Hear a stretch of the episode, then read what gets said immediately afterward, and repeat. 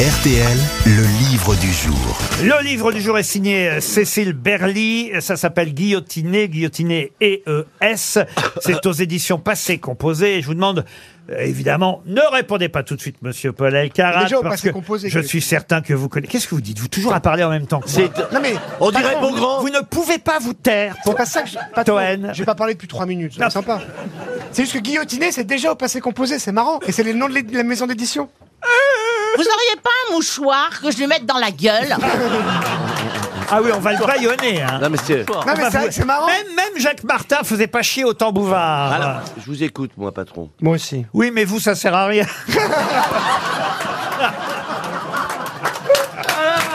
Ah oui, mais- eh ben, moi j'anime. Voici donc la question. Donc, et Mme Berly est en train de patienter au téléphone. Le livre s'appelle Guillotiné. C'est aux éditions Passé Composé. Il raconte l'histoire de quatre femmes qui, pendant la Révolution, sont montées sur euh, l'échafaud. D'ailleurs, c'est très bien raconté parce que on va suivre le destin de ces quatre femmes à différentes étapes, euh, justement, de leur condamnation. L'arrestation, chapitre 1. L'incarcération, chapitre 2. Quand elles sont jugées, chapitre 3. Condamnées, chapitre 4. Et enfin, effectivement, enfin, si je peux me permettre euh, cette expression, enfin, Guillotiné. Guillotiné, chapitre 5. Ces quatre femmes sont, je vous en donne trois. Il y a Marie-Antoinette. Je vous demande de retrouver la quatrième. Ces quatre femmes sont évidemment Marie-Antoinette, Madame Dubarry et Olympe de Gouges. Quelle est la quatrième? Manon Roland. Manon Roland. Bonne réponse de Paul Alcarat. J'étais sûr que vous aviez la réponse, mais ça va nous permettre d'avoir plus rapidement euh, Madame Berly au téléphone. Bonjour Cécile Berly. Bonjour. Est-ce qu'on peut dire que c'est la moins connue des quatre, Madame Roland? Ah, c'est malheureusement la moins connue des quatre, mais probablement la, boule- la plus bouleversante. la plus bouleversante et on a retenu évidemment la phrase qu'elle donne euh, et qu'elle dit et qu'elle prononce sur l'échafaud. Vous la connaissez, Oh Paul liberté, que de crimes on commet en ton nom. Parfait, il sait tout. Exactement. Elle l'a vraiment prononcée cette phrase. Oh, liberté. Alors, on ne sait pas si elle l'a vraiment prononcée, mais en tout cas, elle a un parfum d'authenticité. Ah si, je l'ai vu sur Instagram. Si, si. Bah si, Chantal voilà. y était. Elle l'a elle l'a dit très vite. Voilà. Oh liberté, que de crimes on commet en ton nom. C'est formidable si vraiment elle a prononcé euh, cette phrase. Qui était Manon Roland alors pour les auditeurs qui ignoreraient exactement la personnalité de cette femme?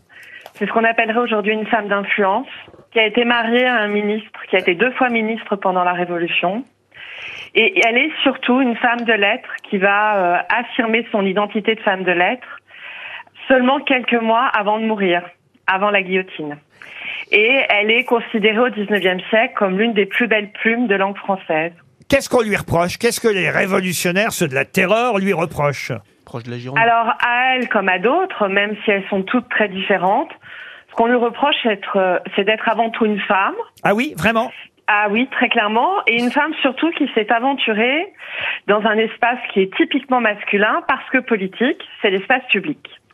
Et même si on n'a jamais entendu le son de sa voix, ou quasiment jamais, euh, on va lui reprocher d'occuper un espace qui n'est pas le sien, c'est-à-dire l'espace politique. Madame Roland est arrêtée dans la nuit du 31 mai au 1er juin 1793, euh, rue de la Harpe.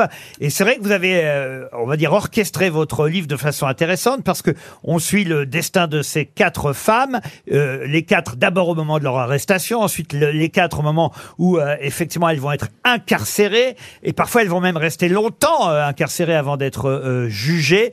Marie-Antoinette, euh, dites-vous, va être euh, jugée après 14 mois, plus de 14 mois d'enfermement et elle n'est jamais sortie de son cachot?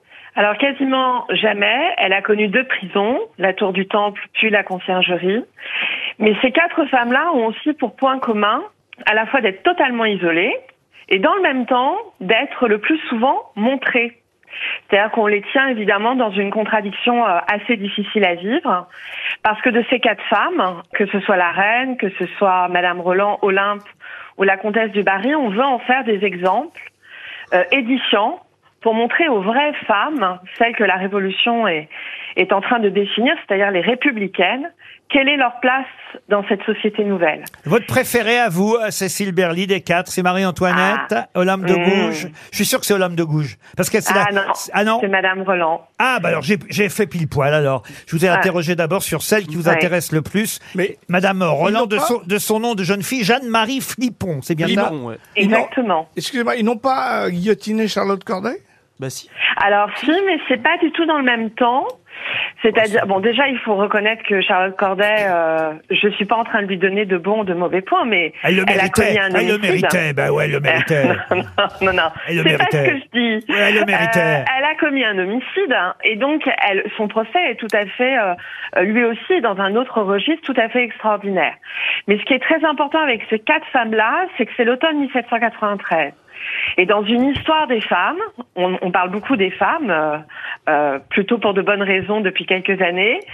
C'est vraiment un point essentiel dans cette histoire des femmes, parce que il y a l'idée de remettre de l'ordre entre les genres, le genre masculin et le genre féminin, et entre les espaces publics et privés. Et c'est vraiment l'idée de faire quatre exemples extraordinaires pour montrer à toutes les femmes, les vraies, a les fausses, il y a des fausses femmes? il y a des fausses femmes, ces, fausses- ces femmes-là sont très trans, clairement ouais. considérées comme dénaturées. On leur reprochait finalement d'être trop intelligentes. Alors, d'être Enfin, les hommes leur trop reprochent. intelligentes, Voilà pourquoi vous avez gardé toute votre tête, euh, Valérie. Ah non, mais quelquefois, c'est bien de dire des vérités en prenant la gourdasse. hein.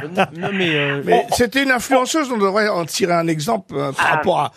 Ah, ces quatre femmes-là sont incontestablement chacune dans un registre très différent, ce qu'on appellerait aujourd'hui des influenceuses, effectivement. bah Oui, euh, je suis pas sûr que ce soit tout à fait la même chose que les influenceuses qu'on connaît aujourd'hui, tout de même. Euh, Un, un petit peu plus, euh, comment dire, construite et. Euh, Ah non, non, non, euh. Marie-Antoinette, c'est le surnom de Nabila, hein, faut le savoir. non, mais à c'est- Dubaï, dès qu'il la voit, il faut hey, Marie-Antoinette, voilà Ah, mais vous avez pris à quelques jours, hein, parce que. En tout cas, je suis sûr que Paul Elkarat va me demander de Non, mais lui je- donner votre livre. Vous l'avez déjà? Ah non, je l'ai pas. Non, j'ai je donnais à dire que elle a pris vraiment quatre femmes qui ont été exécutées à deux jours d'intervalle. C'est ça. C'est quatre. euh, je crois que c'était 4, 7 et 3 novembre 1700 et 16 octobre pour la reine. Donc c'est vraiment quelques jours vous avez pris. Ouais, je- Parce qu'après vous, Ah, Voilà, alors. vous aurez Et pu la mettre plein comtesse d'autres du- femmes quoi. Vous la avez mis- comtesse du Barry, elle vendait du foie gras au black. elle faisait Voilà. du marché Bien noir, c'est pour ça que... Ce qui est important, c'est que c'est aussi un livre qui, euh, qui propose une réflexion sur un temps très court, et puis aussi sur euh, l'importance d'être modéré en politique. C'est Marie-Antoinette qu'on voit sortir de la conciergerie, c'est ça sur la couverture? La oui, bah oui. Ces femmes, quand elles sortent de la conciergerie, elles sont extrêmement seules et montrées. Et elles affrontent une foule extrêmement nombreuse et évidemment très négative à leur égard. Une foule haineuse. Totalement. Mais qu'est-ce qu'elle avait fait de mal, en fait? Populace. Bah, c'était la femme du roi, d'ailleurs c'est ce qu'elle dira dans son procès. Moi je suis do- rien d'autre que la femme du roi au fond. À ce qu'on lui reproche avant tout, c'est effectivement d'avoir été une reine qui ne s'est pas suffisamment comportée en reine, mais plus en favorite royale. L'égérie des Girondins et plus tard, dites-vous, des romantiques. Manon Roland, c'est une de ces quatre femmes guillotinées. C'est publié chez Passé Composé. C'était le livre du jour. Merci Cécile Berly.